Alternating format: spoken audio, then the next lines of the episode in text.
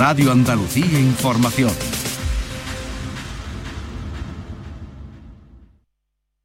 Nocturno en RAI. Saludos, aquí comienza una nueva edición de Nocturno en RAI, hoy con los programas Encuentros, Cuarto Mundo y Andalucía Local.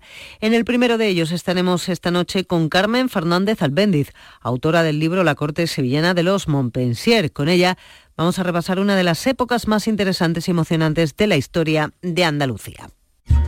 Encuentros con Araceli Limón. RAI, Radio Andalucía Información. Saludos a todos. Les invitamos hoy a un paseo por una de las épocas más interesantes y más apasionantes de la historia de Andalucía. Una época quizás no investigada lo suficiente pese a su importancia, porque es posible que quedara reducida a un romance y a una boda real que hoy vamos a descubrir que tampoco tuvo tanto de amor ni de romanticismo. Nos referimos a la época de los Montpensier en Sevilla, en Sanlúcar de Barrameda también, y que en el caso de Sevilla supuso la instauración de una corte en la ciudad y el diseño en muchos aspectos de la Sevilla que hoy conocemos. La profesora de Historia Contemporánea de la Universidad de Sevilla, eh, Carmen Fernández Albéndiz, ha publicado el libro La Corte Sevillana de los Montpensier.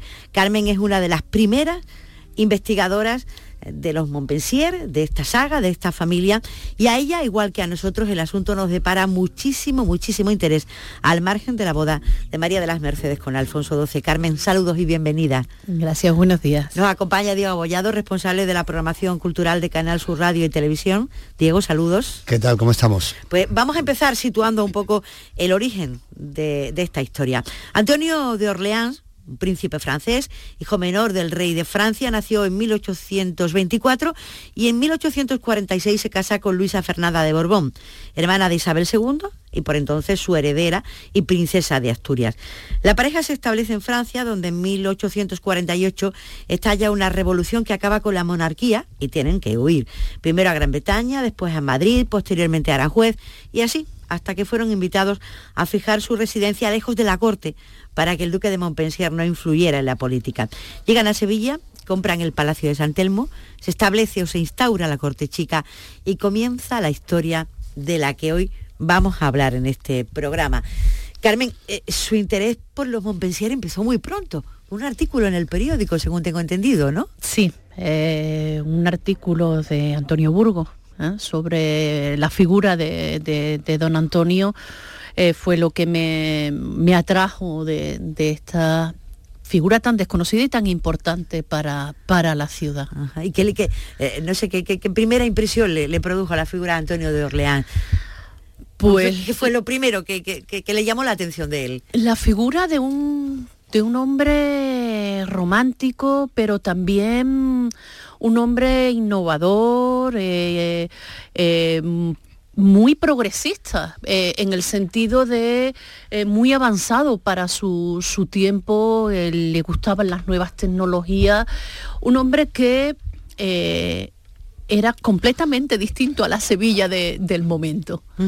Chocaba mucho la personalidad de don Antonio con esa Sevilla tan clasista, tan cerrada, esa Sevilla que en esos momentos además estaba muy Em, eh, atrasada, muy encerrada en sí, en sí misma. Mm, Diego.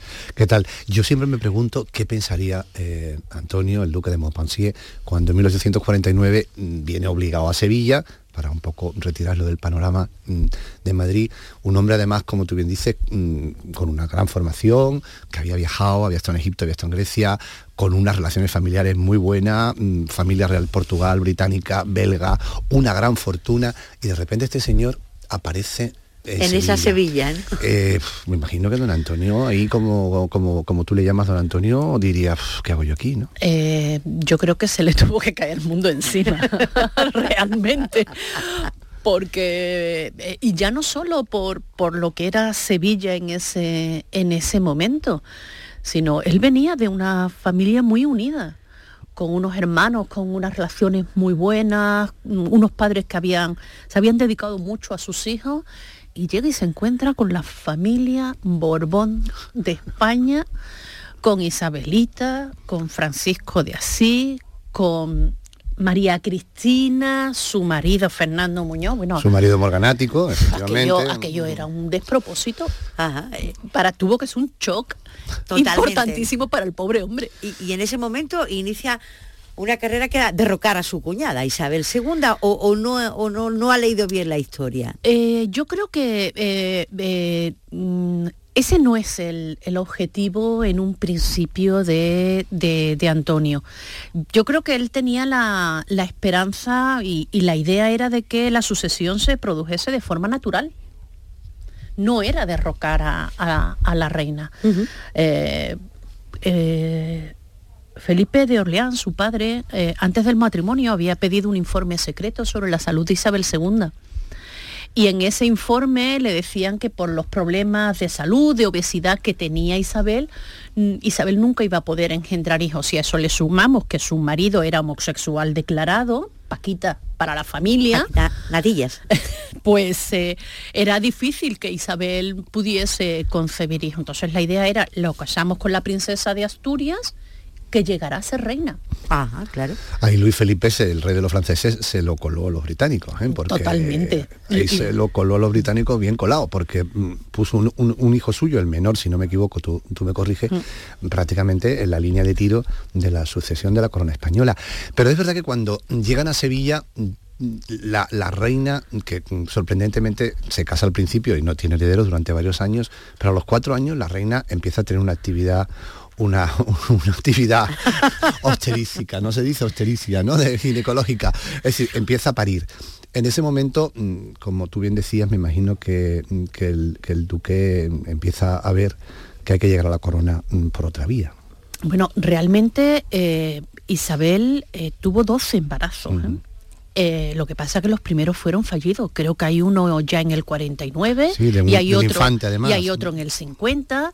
eh, y luego, mm, pues Isabel, yo creo que a partir de ahí empezó a, a buscar compañía por otro, por otro lado. Y al final aquello eh, llegó a buen puerto un, un embarazo que fue el de la, la infanta eh, Isabel y luego vendrían, vendrían otros, con lo cual, pero sobre todo sería el nacimiento de, de Alfonso el que marcaría, yo creo que la ruptura eh, importante, porque hasta el nacimiento del varón, un varón que viviese, obviamente, eh, todavía había la posibilidad de que eh, ellos heredasen la, la corona, pero una vez que, Fernan- que Alfonso perdón, eh, nace y, y su vida va adelante, Sí.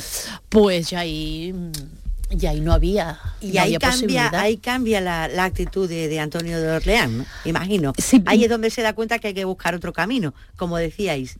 Pero no es solo por, por eh, quiero decir, el nacimiento de, de- de- de Alfonso, que tiene lugar, si no recuerdo mal, en el 57, eh, el nacimiento de Alfonso eh, ya se va se produce en un momento en que la vida política del país empieza a, a transformarse mucho, eh, empieza a haber ya eh, muchas voces críticas contra Isabel, contra su vinculación solo a un partido, al partido moderado, a no mm, dejar que, que la vida política del país eh, surja normalmente. Y por supuesto comienzan a, haber ya rumores importantes de eh, bueno de favoritismo por parte de, lo- de los reyes eh, en, en, en cuanto a la adquisición de pues de acciones en ferrocarriles y en otras empresas, un enriquecimiento no, eh, bueno, digamos que no muy limpio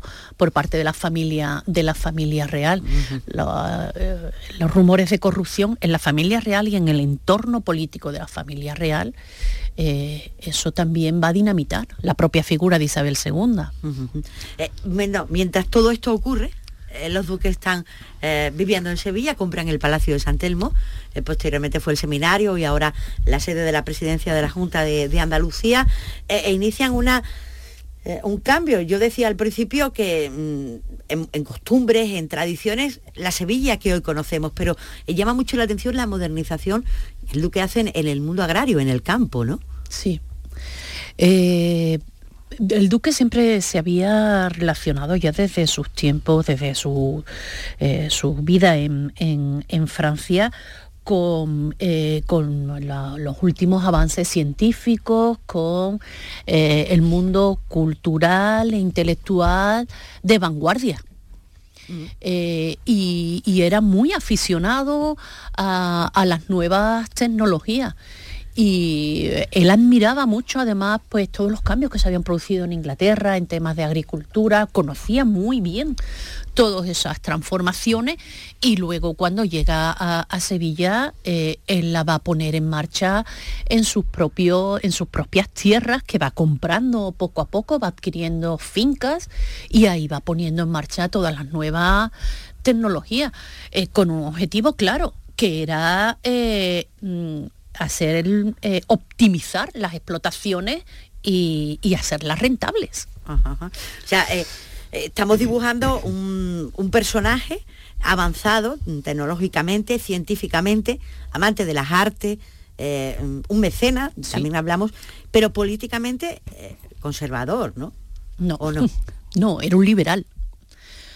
Era un liberal eh, su padre eh, lo, había, eh, lo había educado, a su padre lo llamaban el rey burgués. ¿Eh? Que no era rey de Francia, ¿no? Era rey de los franceses, ¿no? Siempre se está eso de Luis Felipe, rey de los franceses, como rey de los belgas. No, es una manera de decir que formaba, que tenía una monarquía con el apoyo de la ciudadanía, ¿no? sí, sí, sí, sí. Era marcar un tanto la diferencia con los Borbones. Claro, claro, con los, los precedentes Borbones. Claro.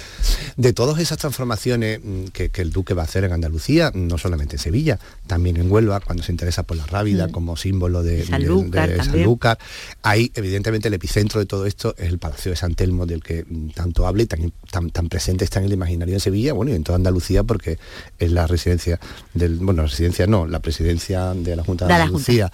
Pero mm, la verdad es que sorprende mm, que ese palacio mm, era un palacio con un, con un uso educativo, ¿Cómo se le ocurre al duque? Era la escuela de mareantes. Exactamente, ¿cómo se le ocurre al duque montar un palacio en un edificio así? Porque yo muchas veces cuando vienen amigos fuera de Sevilla y le dice el palacio y tal, ah, ¿y este palacio de quién era? No, del duque tal. Pero antes fue pues la escuela de mareantes, ¿cómo que era un colegio? ¿Cómo que era?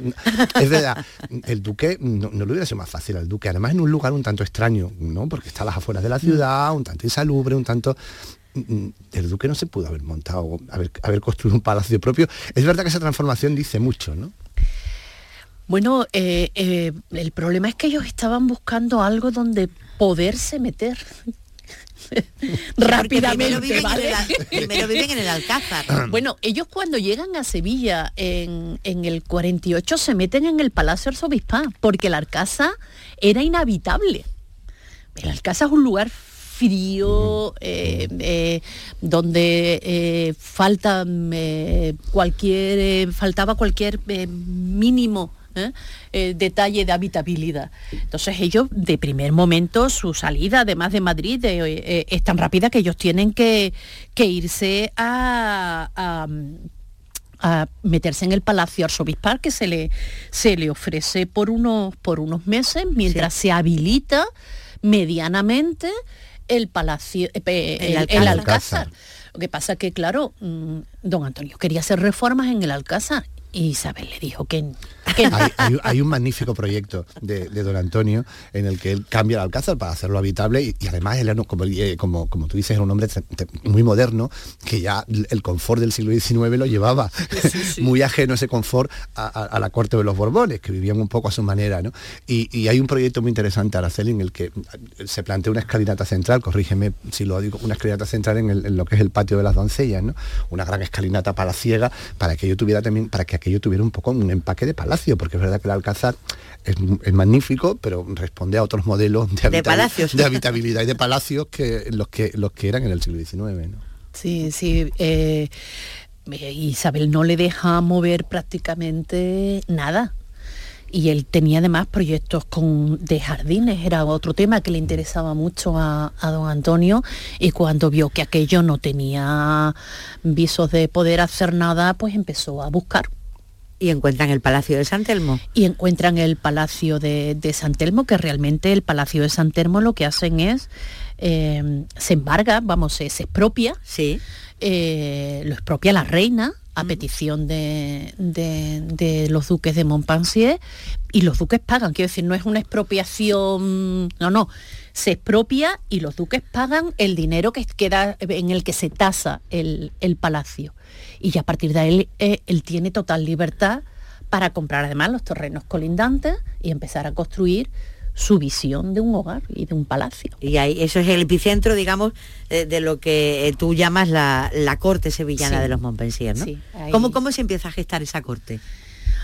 Bueno, esa corte se empieza a, gestar eh, siguiendo algo de lo que ya estaba o, continuando con una tradición que ya tenían eh, en marcha los Orleán, que era ser centro de acogida de pues de escritores, pintores, eso es algo que ya lo traía el duque de, de, Montpensier porque lo había vivido en su, en su familia. Lo único que el pobre necesitaba un espacio donde poder acoger a, esas personas.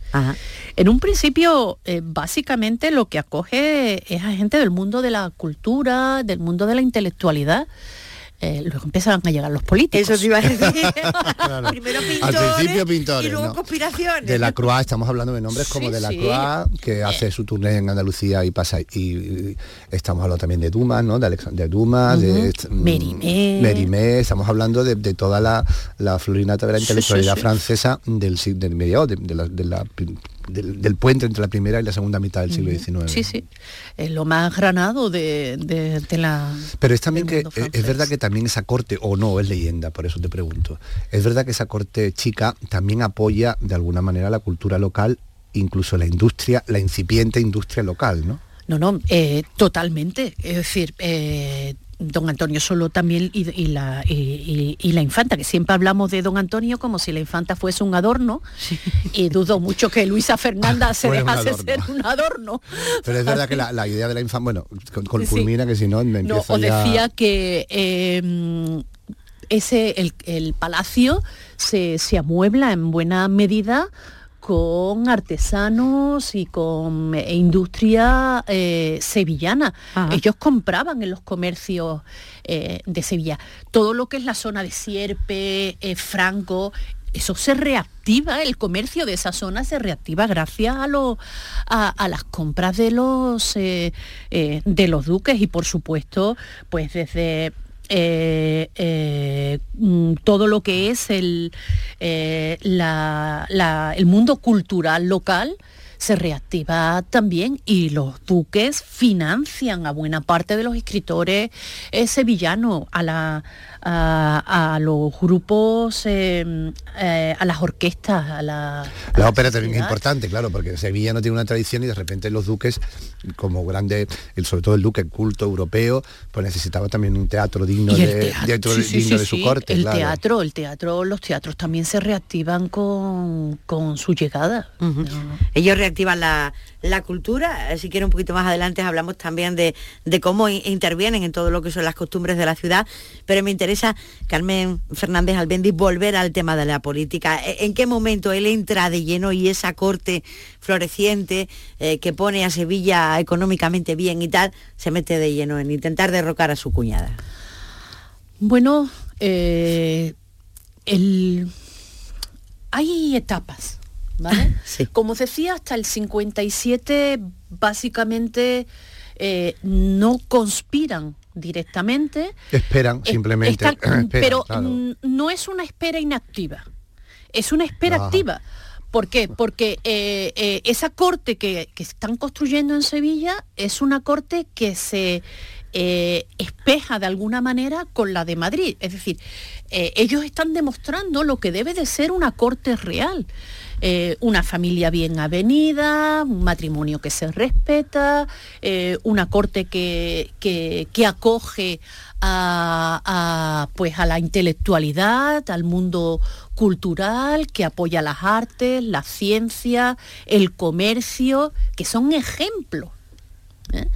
Mientras que la Corte de Madrid, pues el caos de, Isabel con sus amantes, la corrupción eh, eh, por parte de toda la, familia real, mientras que aquí son absolutamente escrupulosos con el tema del dinero. De alguna manera se están mostrando al mundo como eh, un, lo, lo que realmente debe de ser una corte real. Es decir, que más en incluso- esa época ya, claro, una corte que emprende, Claro, claro. una corte com- comprometida, importante la moral, estamos ya en el siglo. XIX, la, la- la- la- está el ejemplo de la reina Victoria, también magnífica madre de familia que- y, y amantísima y, Eh, y- y con su esposa y su sí. esposo de ella.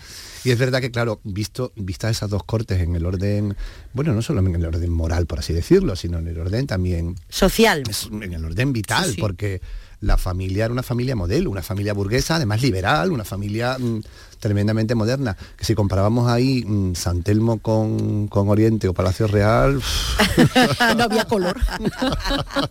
Me ganaban por goleada ganaban por goleada, ganaban por Es decir, goleada. que incluso cuando ellos instauran esa forma de vivir y tal, lo están haciendo con un fin político, mm, con un Bueno, objetivo, eh, claro, eh, como tú dices. Ella es la princesa de Asturias. Claro, es que Claro. ella tiene un cargo, claro. Ella es- tiene, eh, es que ya no es cualquiera. ¿Él llegó a ser príncipe de Asturias? No, no, No. él No, eso no, es- no, eso no, es- por eso es- favor. eso es una...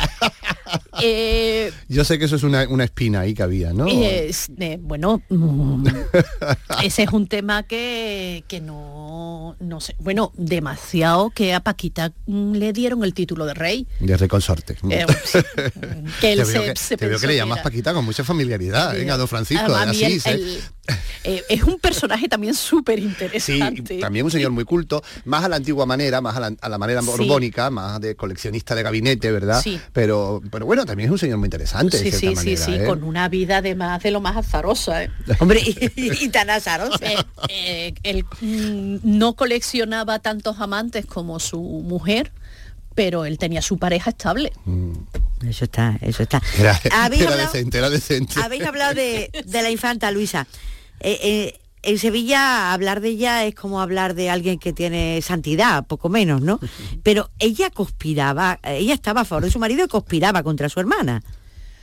Eh, a ver, eh, Luisa Fernanda eh, se hace liberal por contagio, ¿vale? Por lo del colchón, ¿no? Exacto. Bueno, y su residencia en París, primero en la corte de su suegro, un poco Inglaterra, no, Es- no, no. En, Liberal en de- Inglaterra la pobre no le dio tiempo ni a deshacer la no- maleta. No, la ¿vale? querían mucho en Inglaterra, ¿no? Claro, de después del de gol. Asturias, Hombre, ¿no? De tener después una princesa de de- Asturias después del- gol que, le del habían, gol. que le habían clava- que le habían metido a Victoria. Eh, a. Victoria, Victoria le dijo que Calle no la quería. O sea, pues, que no estuvieron ni, ni, yo creo que no llegaron a estar ni un mes en Inglaterra. ¿eh? Los echaron literalmente. Sí. Entonces, bueno, mm, no, no. Ella había además su educación había sido un- la de una infanta absolutista. Mm, claro, claro. Claro. Y tan sumamente también, tampoco seria la, la educación también como la de su hermana. Es verdad que, que se sabe que Isabel II, entre otras virtudes, tampoco tenía unas grandes facultades, no le habían educado bien. Es decir, escribía relativamente mal, Le habían educado poco. la habían educado poco. también. Eh, poco por no decir nada. Eh, eh, a las dos, que sí, las dos, ellas claro, iban las dos. Sí, iban, era- eran un pack. Con lo cual, do- don Antonio... Se casaron el mismo día, Y se incluso. casaron el mismo claro. día, en el mismo sitio, a la misma hora. Con lo cual... Por ahorrar. Con lo cual, exactamente. Con lo cual, en cierta manera, Antonio de Orleán la formó, la hizo. Es decir, que... que él la- Políticamente, la- y sí. o personalmente sea, también, ¿no? Le dio una estabilidad. le dio una estabilidad y también le, le abrió un mundo cultural absolutamente desconocido para para ella. ella. Claro. para ella. Eh, cuando eh, Luisa Fernanda se casa con, eh, con, con Antonio de Orleán, mm, su francés mm, era de parvulito. Ajá. La reina después ya aprendió, aprendió en París, pero nunca muy bien, ¿no? No. no, no, no aprendió nada. Sí, sabía que no. Las cartas, las cartas son increíbles, las cartas de la reina. es que Isabel no tenía el más mínimo interés. Bueno, también fue educada de alguna manera, mm, intentando que en- entre todas las facciones de la corte de que no tuviera una, prof- Sí, una- un educación liberal, sí, los claro. liberales que no tuvieran una educación liberal, los más absolutistas que no Siempre, tuvieran pero para escribir bien, que- ¿eh? pero para escribir bien. Pero para escribir Claro, bien. pero tened en cuenta que Isabel se convierte en reina con tres años. Y desde los tres años eh, es un objeto que todo el mundo Claro, quiere que poseer desea, claro, y que eh, además mm, intentan que sepa y, y haga lo menos posible. Claro, para poder, para manejarla, Para manejarla. Entonces quedamos en que la infanta, esa, esa infanta santa que nos han contado siempre que fue, conspiraba contra su hermana. Sí. Eh, pues, Cuesta creerlo, ¿verdad? Así Cuesta creerlo siempre. Así como en frío, así es que en Sevilla siempre nos han contado, donó el parque de María bueno, Luisa. Bueno, pero lo no quita valiente. Su actividad piadosa. No, no piadosa. Es que era muy piadosa. Sí, sí, sí. Claro, dona sí, sí. el y, y en, a, a, Sevilla le dona el parque de, de, Mar, de el, el, actual parque de María Luisa, que eran los jardines de, del palacio. Sí. Y el palacio se lo deja a la iglesia. Es verdad, es cierto. Eh, pero lo uno no quita lo otro y menos en esta ciudad. Hombre, y estamos hablando hoy en los encuentros eh, en Radio Andalucía Información, eh, ya ven, de esta forma tan interesante, tan altamente interesante, de una época de Andalucía, de la historia de Andalucía, principalmente de Sevilla, Sanlúcar, Villamanrique, también un poquito Huelva, que enseguida vamos a, hablar eh, con Carmen Fernández Albendi, la autora del libro La Corte Sevillana de, los Montpensier. A mí me gustaría eh, hablar un poquito de eso, de Sanlúcar, de esa expansión. Ellos encuentran en Sanlúcar de Barrameda su lugar de veraneo, ¿no? Que por cierto, el ir a veranear y el mar también es otra de las costumbres eh, que los duques eh, impulsan o, o, ponen de moda, ¿no? Esa costumbre la tenía, esa costumbre la tiene la infanta desde pequeñita. Ajá. Porque eh, uno de los problemas que tenía Isabel de salud era un problema de piel. Tenía eczemas y los médicos le recomendaban los baños de mar. Entonces Isabel y, y Luisa Fernanda desde pequeñitas iban a, a um, el Palacio de la Sebastián, Magdalena, San sí, Sebastián, Sebastián, a San Sebastián, eh, sí. que me llama mucho la atención que eligieran un sitio tan frío para baño. Bueno. Pero eh, sí, sí, eh, a que, a que todo aquello se convierte en lugar de, de, de visita de la élite eh, social eh, española porque la, la, reina necesitaba baños de mar. Y eh, la infanta está acostumbrada a, al mar desde pequeñita y esa, esa costumbre la, la, la, continúan aquí también porque eh, a, a, a, don Antonio le gustaba el mar. Sanlúcar de Barrameda, ¿qué supone, Carmen? Para ellos. Sanlúcar de Barrameda para ellos es una continuación de su hogar libre, yo creo que libre de la de todo lo que es eh, esa ese protocolo cortesano, esa, esa tensión constante de tener que estar mostrándose hacia, hacia la gente. Eh, eh, yo creo que realmente su hogar más eh, íntimo eh, y más feliz era, era Sanlúcar. ¿Es cierto que él quiso comprar el coto? Sí. Así. Pero no se lo quisieron vender. no, no. Pensó que luego después de lo de San Telmo a lo mejor lo del coto no era tan complicado. no, tan complicado, desde luego. Yo creo que a mí se me antoja, se me antoja tan complicado lo de San Telmo de entrada, ¿verdad? Que, que lo del coto es, es, más leve, ¿no? También es verdad que, que estamos hablando de, de, una familia mm, avenida, pero siempre desde el principio también van a tener un problema que es la, la, también la mortandad que tienen entre sus propios hijos. Lo, lo Eso es un, realmente, mmm, a ver, era también, hay que decir que también era algo habitual, ¿eh? También en la corte en Portugal tenemos muerte de tres infantes seguidos porque beben en un pozo en una, en una finca en Extremadura, en, en, Inglaterra también, la reina Victoria, aunque sobreviven muchos de sus hijos, también por la hemofilia, sí. también, es decir, que era algo habitual en el siglo XIX. Pero es verdad que el caso de, de, de, los, de los Montpensier y el caso, el caso de San Telmo es un poco es especialmente trágico y casi significativo, ¿no? Era Porque un palacio los... moderno, pero parece que bebían regular. ¿no? Exactamente, ¿no? El problema de San Telmo es que estaba construido en torno a una zona de lo más insalubre. Todo por, en el entorno de San Telmo lo que hay son arroyos, es una zona pantanosa además. Uh -huh eh, donde bueno eh, el tifus campaba a, su, a sus anchas.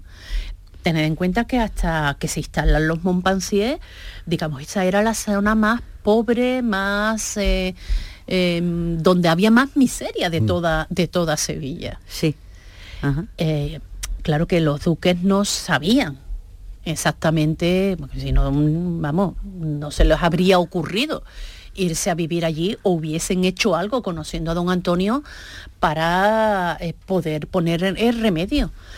Pero realmente mmm, creo que es un estudio que se hace ya en los años 70, que lo hace eh, Philip Hauser, eh, que bueno, viendo la mortandad de los, de los infantes. Siete de nueve, ¿no? con la, con la vida tan, eh, con una calidad de vida que no tenían el resto de los sevillanos. Ahí había algo que no, que no funcionaba. Y es cuando se empieza a hacer un, un estudio y se descubre, bueno, pues que las aguas no son salubres. Terrible.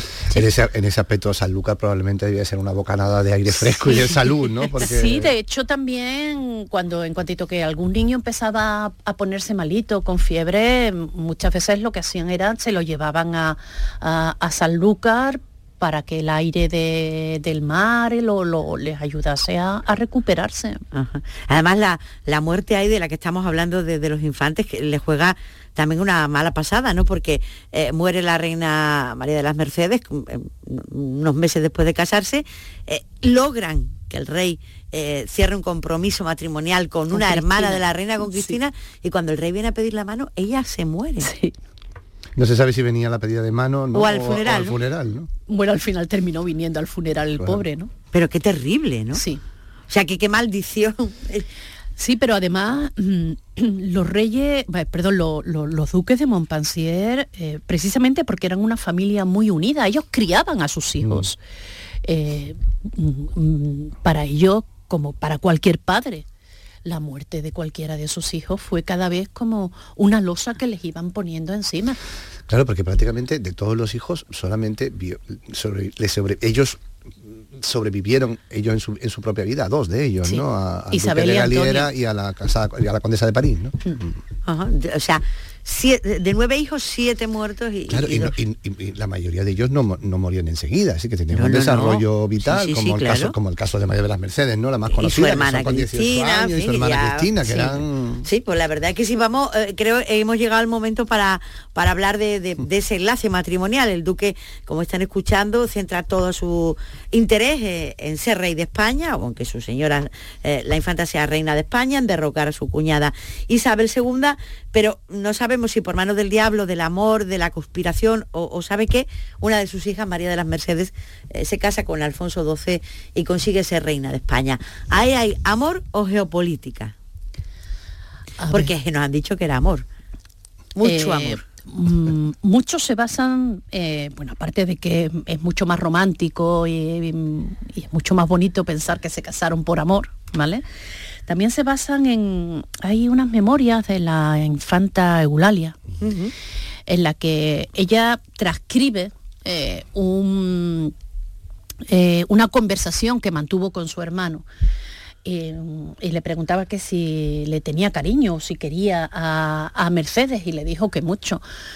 Es verdad que se querían, eran primos, habían tenido una relación muy, muy estrecha, se tenían mucho cariño, pero amor como para casarse en el sentido que lo entendemos hoy, que esa es otra cuestión. Claro, eso también es interesante. Yo ¿Eh? creo que también, eh, lo mismo que hablamos de la mortandad de otras familias reales, habría que, explicar también que un matrimonio en, estas, en estas familias y con estas responsabilidades tenían matices, ¿verdad? Sí, no, no había en la, en la cabeza de estas, de estas familias no estaba el matrimonio por amor. De hecho, no se educaba a, a la- a la- ni a las hijas ni a los hijos ¿eh? para casarse por amor. Eh, yo mm, sigo estando convencida que se querían. Pero una cosa es quererse, porque son primos, porque tienen buena relación, porque se caen bien. ¿eh? Sí. Y otra cosa es el amor entendido com- como lo tenemos hoy, que me enamoro, mm, me hago novio y me caso. Es otra cosa. Hombre, de todas maneras, si hay alguien que pensó en ese matrimonio, ¿no? En el de eh, María de las Mercedes y Alfonso XII, es, es rocambolesco, porque ahí sí que lo, mm, lo paralizan como, como aspirante al trono, ¿no? O sea, su hija es reina y ahí no puede hacer nada. Digamos que, eh, que lo desactivan, ¿no? Completamente como conspirador. Eh, yo creo que... eh, Contra su hija no iba a ir, ¿no? No, que eh, tanto por parte de- del grupo que apoya a Alfonso, ahí está Cánovas, como por parte de- del propio Montpensier. Cuando ven que, que Alfonso y, y y-. Mercedes. se llevan bien, eh, es cuando empiezan realmente a, vamos a construir da- aquí algo interesante, porque Montpensier eh, a estas alturas ya tenía, eh, ya tenía claro que nunca iba a llegar a ser rey. Él había perdido todas sus posibilidades de acceso a la corona. Había tenido el duelo con, con el duque Sí. de, de de Sevilla, Sevilla, con- con y lo Enrique, había, Enrique lo, de- lo había matado. Enrique de Borbón, que eso ahí tu duque, ahí tu duque, visto también desde hoy. ¿eh? Bueno, no nos vamos a desviar. Ahora hablamos- ahora hablamos don de- Antonio y le, la, la veo, Ahora la veo hablamos del duelo muy con, vinculada. con el duque de Sevilla. Vamos a terminar con lo de la boda. Sí, eh, bueno, eso eh, os decía, tanto por parte de, de- de Alfonso como por parte de, de- de Mercedes, eh, cuando se ve que tienen una, una buena relación, yo creo que ahí empiezan a construirse lo que será el matrimonio y se anima tanto a uno como a otro que eso eh, llegue a, a buen término. Y, y políticamente era un matrimonio redondo. Claro, eh, los Montpensier llegan al trono una generación después, pero bueno, ya están ahí. Sí, pero también internacionalmente era, Claro, era, una, era era una algo... familia, es verdad que hablábamos al principio eh, que ella era una infanta española eh, y, y visto lo visto con los matrimonios de, de su padre y de su tía, que había creado una crisis internacional, si te casas con una, con una infanta de, de casa, no hay problema internacional. Na- no molestas a nadie. no molestas a nadie. Sin embargo, a mí hay una cosa que siempre, no, visto en toda este, porque esto es una especie de historia romántica o de culebrón romántico, Es que estamos en toda la vida de eso. Estamos ahí. pero hay, hay una, a mí hay un aspecto que, que siempre me ha llamado mucho la atención y es que Alfonso XII aunque, aunque, aunque su tío, el duque de Montpensier, conspira mm, con- contra su madre Contra su desde el principio, Alfonso, sin embargo, tiene un, un vínculo con ellos al margen del matrimonio, ¿no? Al margen del matrimonio mm, mm, que se, que se consiguió con, la, con María de las Mercedes y el frustrado con María Cristina, tiene un vínculo terrible con la familia. Y que, que eso sí que parece amor, vamos, amor, amor familiar. Ahí ¿no? encuentra un hogar, quizás, ¿no? Cuesta, cuesta entender cómo este, cómo este rey, con el, con- con el que ha conspirado contra su madre, con todas las, con todas las ganas, sin embargo, lo, lo- lo- bueno, le da, cuesta entenderlo, ¿no? Incluso después obliga a su propia hermana a casarse con el heredero, ¿no? Con el duque de Cayera, ¿no? Es decir, ¿cómo se explica esa, esa- cómo se explica eso en toda esta, en todo este tiros y, y bombas de emociones Y duelos. y duelos y duelos Y que ha matado, es verdad, el duelo que ha matado a su propio tío, porque el infante don Enrique era tío de Alfonso XII, tío carnal, supuestamente.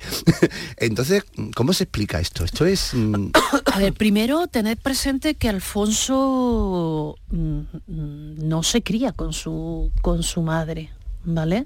Alfonso muy pronto lo mandan, cuando nada más que se marcha a- al exilio, lo mandan a estudiar al Teresianum en, en Viena, luego lo mandan a, a una escuela militar en, en- en Inglaterra y, y Antonio, eh, perdón, y Alfonso le pone muy claro por delante eh, qué es lo que ha hecho su madre. Antonio eh, Fernando, perdón, es consciente de, eh, de todo lo que ha hecho su madre. De hecho, todos los pasos que de, de- de Alfonso es para no parecerse a su madre. Ajá. Y Alfonso tiene muy claro, eh, y Cánovas es el que está siempre, no, no debemos de olvidarlo, el que está detrás de Alfonso, que es el que mueve los hilos, eh, que eh, se quiere un rey para todos los españoles. Y eso también pasa por hacer las paces con los Montpensier. A los Montpensier hay que tenerlo al lado, no al enfrente. Sí que Ajá. lo tiene claro de alguna manera eso que Sí. no, bueno digo él como tú bien dices todo el aparato Todo de lo- restauración todo el aparato de restauración incluido bueno Cuánovas que es el artífice claro. Todo lo que y- había alrededor, Y, sí. y luego es verdad que hay un, un cariño familiar entre, eh, entre ellos. Eh, Hombre, por caracteres realmente mm, el, el rey Alfonso XII estaba mucho más próximo eh, a- a- al duque de Montpensier que a su propia madre o a su a propio su padre. propio ¿no? padre. Su Bueno, padre no mundo. era su papá, ¿vale? Su papá- no, te- no- no seas así, no, no Su vuelvas papá a- creo que se llamaba no, me- Moltó, no ¿no? pongas sangre, no, po- no pongas no pongas sangre. Eh, una cosa, que cuando la reina muere a los ocho meses, creo, ¿no? María de las Mercedes Sí. muere a los ocho meses, ahí eh, mm, los duques intentan mm, eh, seguir manteniendo el vínculo, intentando casar a una hermana que, como hemos dicho, falleció antes de que el rey viniera a pedir su, su mano. Pero ahí ya, mm, eh, digamos, están desactivados, ahí ya la pena les puede o, o no sé qué actitud toman. eh, políticamente ya estaban desactivados cuan- desde, desde, desde mucho antes, desde la llegada de, de Alfonso. Sí, claro. De hecho, una vez que Alfonso se convierte en, en rey de España, el duque de Montpensier eh, se vuelve alfonsino. Él ya no tiene aspiraciones a la, a la, a la corona. Lo más tener a su hija ¿eh? o que un nieto suyo sea rey de, de- de España. Pero eh, sus aspiraciones directas a la corona ya, ya no están. Y ¿eh? porque además dicen que las aspiraciones la pierde por, por un duelo, que, el que hemos hecho referencia Es que, eh, con el duque de Sevilla, ¿no? Después Como- de, de- de ese duelo en el que mata a, a su a- a- es pariente también es de él. pariente, pariente, Sí, es sí. primo, ¿no? Si mal no me equivoco. sí. El primo por Eh, parte de su, de su a- madre. a- al duque al duque de Sevilla ya no hay Posibilidad. posibilidad. Ten presente también que el duque de Montpensier se presenta a eh, bueno cuando sale elegido eh, Amadeo de Saboya, él va en las listas Y saca 27 votos, creo. y Sí. no, no sale adelante. Eh, pues súmale eso al, a- al duelo, más eh, todas las muertes de los hijos que empiezan a minar el espíritu de los duques, Sí. que empiezan a, mm, a- a, digamos, apartarlo un tanto de esa vida política. ¿eh? No, no, eh, y a partir de ahí, no, lo que no quiere él decir que una vez que muriese eh, Mercedes y pasase eh, el año de luto, no decidiese, bueno, que... Pero ahí no sé yo hasta qué punto fueron los duques o, o que se pensó que...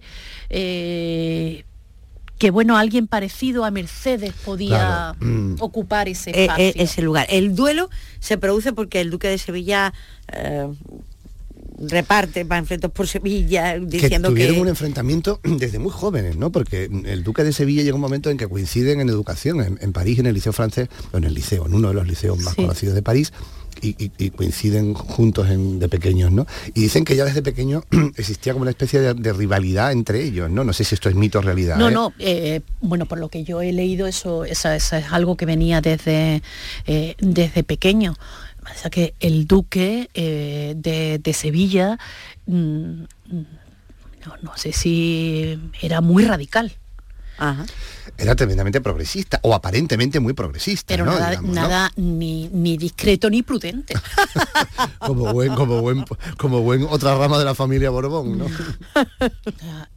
Eh, no tenía, Empapeló Sevilla de, de Eh, insultos eh, a- no tenía al medida, duque. no sí. tenía medida, o sea, estaba buscándose un duelo. Lo estaba pidiendo a gritos, ¿no? Sí. Pero, Totalmente. pero es verdad que nuestra mentalidad, de todo lo que estamos hablando, podemos, es verdad que viendo el panorama de la corte de Isabel II, pues bueno, es lícito y lógico que, que don Antonio aspirara a esa corona a través de su señora, ¿no? Pero es verdad que lo de un duelo hoy día, yo creo que es lo que. lo el matrimonio con el rey de sus hijas, todo eso también se entiende. Pero es verdad que lo de un duelo hoy día es lo que más nos cuesta, ¿no? Pum, pum. De Pero hecho, eso es muy romántico. Sí, sí, pero es Pero verdad que nos cuesta encajar, ¿eh? él- él Nos no- cuesta él- un duelo que, que lo mató a, a Pero- muerte. pero él no ¿eh? iba a matarlo. Que el honor se podía haber salvado de otra manera, ¿no? Eh, Pero, eh, a ver, hay, hay que puntualizar que, que don Antonio no quería matarlo. Ah, vale, vale, vale, vale, vale. Que, mm, Bueno, ya, ya me, al vas a- menos- me vas a ganar por aquí. Vale. eh, eh, mm, se, Que era un duelo, claro. Fue un duelo y eh, tenía tan mala puntería que lo mató. vamos. Una cosa, Carmen, al duque de Sevilla, el duque de Montpensier no quería matarlo. A Prince sí quería matarlo. Buf, lo de Prin, eh, yo creo que ahí todavía hay mucho que investigar. Mira, mm, Pedro Ríos, que era un jurista, Sí. eh, y tuvo acceso a la documentación jurídica que, que- que se generó tras el asesinato de Prin, que hubo una investigación, él no se moja. Él dice que eh, se, eh, queda demostrado que algunos elementos cercanos al duque de Montpensier eh, participaron en, el asesinato de Prin, pero él no tiene claro que Prin fuese, perdón, que- que el duque de Montpensier eh, tuviese conocimiento de, de que, mm, de que ese círculo cercano a él o que esa persona cercana a él eh, participase en, en el, eh, en el asesinato de Prin. Y, por supuesto, Pedro Río no, habla de que él dice que tampoco tiene ninguna, documentación que le pueda siquiera señalar al duque como instigador o pagador, que también se dice. Sí. Siempre se ha hablado de lo de pagador, ¿no? Ah, porque es el- verdad, que el Pagó duque- la es revolución. verdad que el duque pagaba, eso sí es verdad. Eh, La eh, revolución sí la pagó, ¿no? Eh, Para sí, echar a, su cuñada definitivamente. ¿Dónde gastó ¿no? más dinero el duque? ¿En San Telmo, en la finca o, O en echar a o intentando derrocar a, a su cuñada? Eh, a ver, él gastó mucho dinero comprándose fincas y tierras, pero a eso le sacó su provecho, Su provecho luego.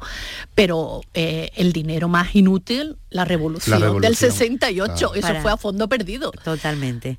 Bueno, están escuchando a, a Carmen Fernández Albendis. Estamos hablando de un libro que se llama La corte sevillana de los Montpensier. Una, eh, un trozo de la historia de España que tiene como escenario Sevilla, Sanlúcar, Andalucía y que si está usted escuchando el programa, volvemos casi casi al principio. Esto tan importante, tan interesante para la vida de nuestro país o en la historia de este país. Eh, Carmen, ¿por qué no está suficientemente bien investigado? Tú hiciste la tesina y no pudiste llegar a más, No. porque no había más archivos. Tuve que cambiar el tema de mi tesis. Sí, que te fuiste a los viajes reales. Del siglo XIX, Vamos, que ¿no? tampoco De- saliste mucho de... Hombre, tenía que amortizar el trabajo realizado. Muy bien, eso está muy bien, eso está muy bien. Aquí todo el mundo amortiza y los historiadores no, ¿eh? Cuidado, ¿eh? ¿Y por qué esto? O sea, eh, no sé qué tanto interés nos despierta, solo a nosotros tres los que estamos aquí o... Es o un qué? archivo privado. El archivo de los Orleans es un archivo privado y, y- Pero cuando dices privado, mm, porque, por- vamos, a, vamos a ver, es Sí. una familia muy conocida y forma parte de nuestra historia. Vamos a intentar acotar un poco. Privado, descendientes del- del- de, de don Antonio, del Sí. hijo mayor del, del duque de Gallera, Sí. y, y es, y, y la familia, ese archivo no lo enseña o no lo muestra. Ah, eh, ese archivo No ya, ya está accesible, Ah. ¿vale? Eh, pero está accesible desde hace muy poco tiempo. Eh, pero también tiene una accesibilidad un tanto complicada, ¿vale? Eh, el archivo está en el botánico. y, y bueno, no es fácil ni llegar al botánico, también yo ya hace tiempo que no, que no voy, pero bueno, hay que ajustarse a unos horarios, en fin, no es fácil. Eh, cuando una tiene tiempo para investigar, que es en verano precisamente, no se puede ir Claro. porque la familia Es decir, está que no- allí. Está allí. Ujú. Eh, es un archivo fantástico que lo han inventariado bastante Es decir, bien, que las personas rigor, que se está han, que se rigor, han está bien encargado. hecho, porque es verdad que lo- de todas las grandes familias, los archivos, los archivos de todas las grandes familias mm, son prácticamente la, la llave, la llave de acceso más rápida para conocer nuestra historia. ¿eh? Claro. Yo creo que con estos archivos había que hacer algo. Quiero decir, Digitalizarlos, por ejemplo. digitalizarlos y Ponerlos a- Y ponerlos al servicio claro, y luego que la familia siga acceso. controlando. Claro, claro, claro. Es decir, Hoy hay medios suficientes Mm. eh, para poder hacer algo. Mm, Bueno, mm, no te compramos el archivo, tú quieres el archivo, el archivo es tuyo. Eh, nosotros te damos una ayuda para el mantenimiento de ese Mm. archivo a cambio, permíteme que lo digitalice y lo, se ponga al servicio del público. Claro, de manera Claro. lista. Mm. Eh, Yo algo que me llamaba mucho la atención era que yo no pudiese acceder a- al archivo de, de- de los, Orlea- de los Orleans. Eh, también me decían, bueno, mm, no sabemos qué se puede encontrar, no queremos que... Como que eh, era por proteger un tanto la, fami- la, la figura del duque. Y yo decía, pero, si Pero está todo del duque proscrito, ha prescrito peor todo, de lo que está. todo ha prescrito. Pero no solo porque haya prescrito, sino mm, peor imagen que, que tenía el duque de Es verdad. No, la- nadie, Es verdad, es verdad, Y es ahí- verdad. Y, y- y tú precisamente Claro, y yo le le llamas decía, don Antonio y estamos todo el tiempo que lo voy a- que- que lo trato yo, no lo va a tratar Sí, nadie. sí, Es verdad. Es cierto, es cierto. Porque es además el verdad, es Antonio verdad. conspirador se traga al Antonio moderno, al Antonio revolucionario, amante, del arte y de, y la sí. sí, se lo ha tragado. Sí, sí, sí, sí, la lo conspiración se lo ha Se tragado. y eso y, y- y- y la parte conspiradora yo creo que es la, la puede ser la más llamativa pero es la menor Ujú. Sí, vistos hoy probablemente ya con, con- con ojos del siglo XXI, es verdad que esa parte dentro de esa terrible mm, corte complicada que era la España, de, de la monarquía del siglo XIX en España, pues bueno, es casi baladí, como, como bien que dicen. ¿no? Sevilla Eh, no tiene ni idea de lo mucho que, Que le debe, debe. A- al duque de Montpensier y aquí digo al duque ¿eh? a la duquesa también pero a la duquesa todo el mundo piensa que le debe mucho por el parque María Luisa el parque María Luisa es nada comparado Mm. con todo lo que hizo el duque Ajá, en el campo, como hemos dicho, y también por cosas muy vistosas como nuestras tradiciones, la Semana Santa, la feria, el rocío, claro. la romería de Balme, el descu- eh, la zona del descubrimiento de América, de las carabelas de, de Huelva. O sea, la primera caseta que hay en la feria es de los duques es de los duques. Se la pone el ayuntamiento a los duques. Para que reciban. Y para que tengan un lugar donde estén cómodos, puedan eh, descansar, comer algo y recibir a quienes ellos quieran. La Semana Santa, eh, las donaciones que hacen a, las hermandades eh, son valiosísimas, las obras de arte que aún perduran mm. y que salen a la calle en nuestros días. La romería de Valme creo que además también restauran, restauran el, el, pendón, y apoyan económicamente. Los duques invierten millones en Sevilla. El duque muere en Andalucía y, yo te quería preguntar, ¿tú crees que esa Sevilla, esa Andalucía que llega el duque obligado, después de un, futuro que se inauguraba todavía joven, brillante, perfectamente colocado en toda la internacionalidad de las Cortes de Europa, ¿tú crees que al final el duque mm, le terminó gustando Andalucía? ¿Tú crees que se hizo andaluz? ¿Se murió enamorado de Andalucía? Se hizo andaluz. Pero mm, mucho antes de, morirse, el, eh, el duque yo creo que en el momento en el que se dio cuenta que, aquí podía hacer mucho, porque al duque le gustaba hacer cosas, mm. sí, era un hombre inquieto. Bien, en el momento en el que vio que él podía, podía hacer cosas, que se movía además con libertad, eso le terminó, le terminó enamorando. Los naranjos, mm, el río, eh, San Lucas, los cotos de caza. Villamanrique, ¿no? Villamanrique. Mm. Todo eso, mm. todo eso, eh, el duque se convierte en un auténtico enamorado de, Sevilla. O sea, que descubre aquí en el sur eh, el paraíso que quería establecer en, algún otro lugar del mundo. Otro lugar del mundo. También se habló, hablando de otros lugares del mundo, ¿no? También se habló de una posible, de un posible acceso del duque al trono, a un trono en Ecuador, ¿no? De una manera un tanto que después derivó en el, en el, en el suegro, de, en, el, padrastro de su, de su, de su señora, ¿no? En, Antonio Muñoz, el marido de la reina gobernadora. Pero se habló también de algunas veleidades, mm, aspiraciones en Sudamérica. Eh, yo eh, hasta donde yo sé, eso... lo que tú tienes investigado no está, ¿no? Mm, ah, yo, yo ahí no he llegado, pero y tampoco me he encontrado nada, nada de eso.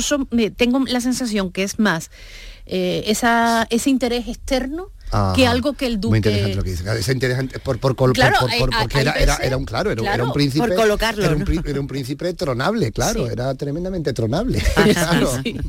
Usted ha realizado muchísimas investigaciones sobre la masonería, sobre la república, Tomares de la Segunda República, la Guerra Civil, Memoria de Guillena, Tierra de Rosas Silenciadas, pero pese a todo, usted reconoce que le gustan los temas de la realeza. A nosotros también. ¿eh? A, ver, a mí me encanta el siglo XIX. Eh, y eh, lo que pasa que, bueno, una mm, tiene que comer, no es rica, entonces una tiene que buscarse las habichuelas, como se suele decir. y para el 19 es que no hay ni congresos. Es verdad, quizás, ¿por qué crees que ocurre eso? Quizás porque es una historia un tanto trágica. Es verdad que el siglo XIX en España tiene muchas, muchas sombras, pero bueno, también tiene algunas luces y tú precisamente lo estás demostrando con, un estudio como este sobre un personaje que estaba cargado de sombras, ¿no? ¿Qué nos pasa en el siglo XIX a los españoles? ¿No queremos, no queremos verlo? ¿No queremos enfrentarnos a él? ¿No, ¿No queremos interpretarlo bien a lo mejor? Bueno, claro. Eh, aquí ha habido un problema también y es que el siglo XIX forma, digamos, dentro, eh, dentro de la historia, está dentro de lo que es la historia contemporánea. Eh, y, eso eh, ha hecho que el siglo XX tenga más peso. Mm. Y a la hora de, trabajar, esto tiene también un, sentido de, eh, que por qué estamos trabajando tanto últimamente temas de lo que se llama memoria histórica mm. y memoria democrática. Porque de pronto nos dimos cuenta que, primero, eso estaba sin tocar. Y había fuentes vivas que se nos estaban muriendo. Claro. Ah. Con lo cual había que ir un poco a, lo cual Era, había, que correr, había que correr. Había que hacer una intervención de urgencia, vamos. Entonces, bueno, mm, eh, nos centramos eh, y se empezó a, empezó a haber dinero por parte también de las administraciones eh, locales, nacionales, autonómicas, para esos temas. ¿Por qué? Porque se había ido gestando además toda una serie de, de asociaciones de carácter civil, eh, de, familiares de víctimas que, estaban presionando para que eh, se hiciese algo. Y ahí se pone en marcha todo, todo un movimiento. Y claro, llevamos ya muchos años eh, con, metidos en, eh, en, estos, en estos trabajos. El siglo XIX la documentación está ahí no se va a tocar. Claro, era más urgente y más también con una carga de más emocional y, de justicia, y de justicia también, claro. Mm. De todas formas, bueno, sí, nosotros hemos contribuido eh, con este programa un poquito, un poquito, al menos al despertar el interés por el 19, por, por eso que ocurrió en Andalucía, en Sevilla, por esa parte tan importante de la historia de nuestro país, que, que bueno, que está ahí y que pide a gritos que la investiguen, que la investiguen, que la investiguen, pues, pues bueno, ha sido.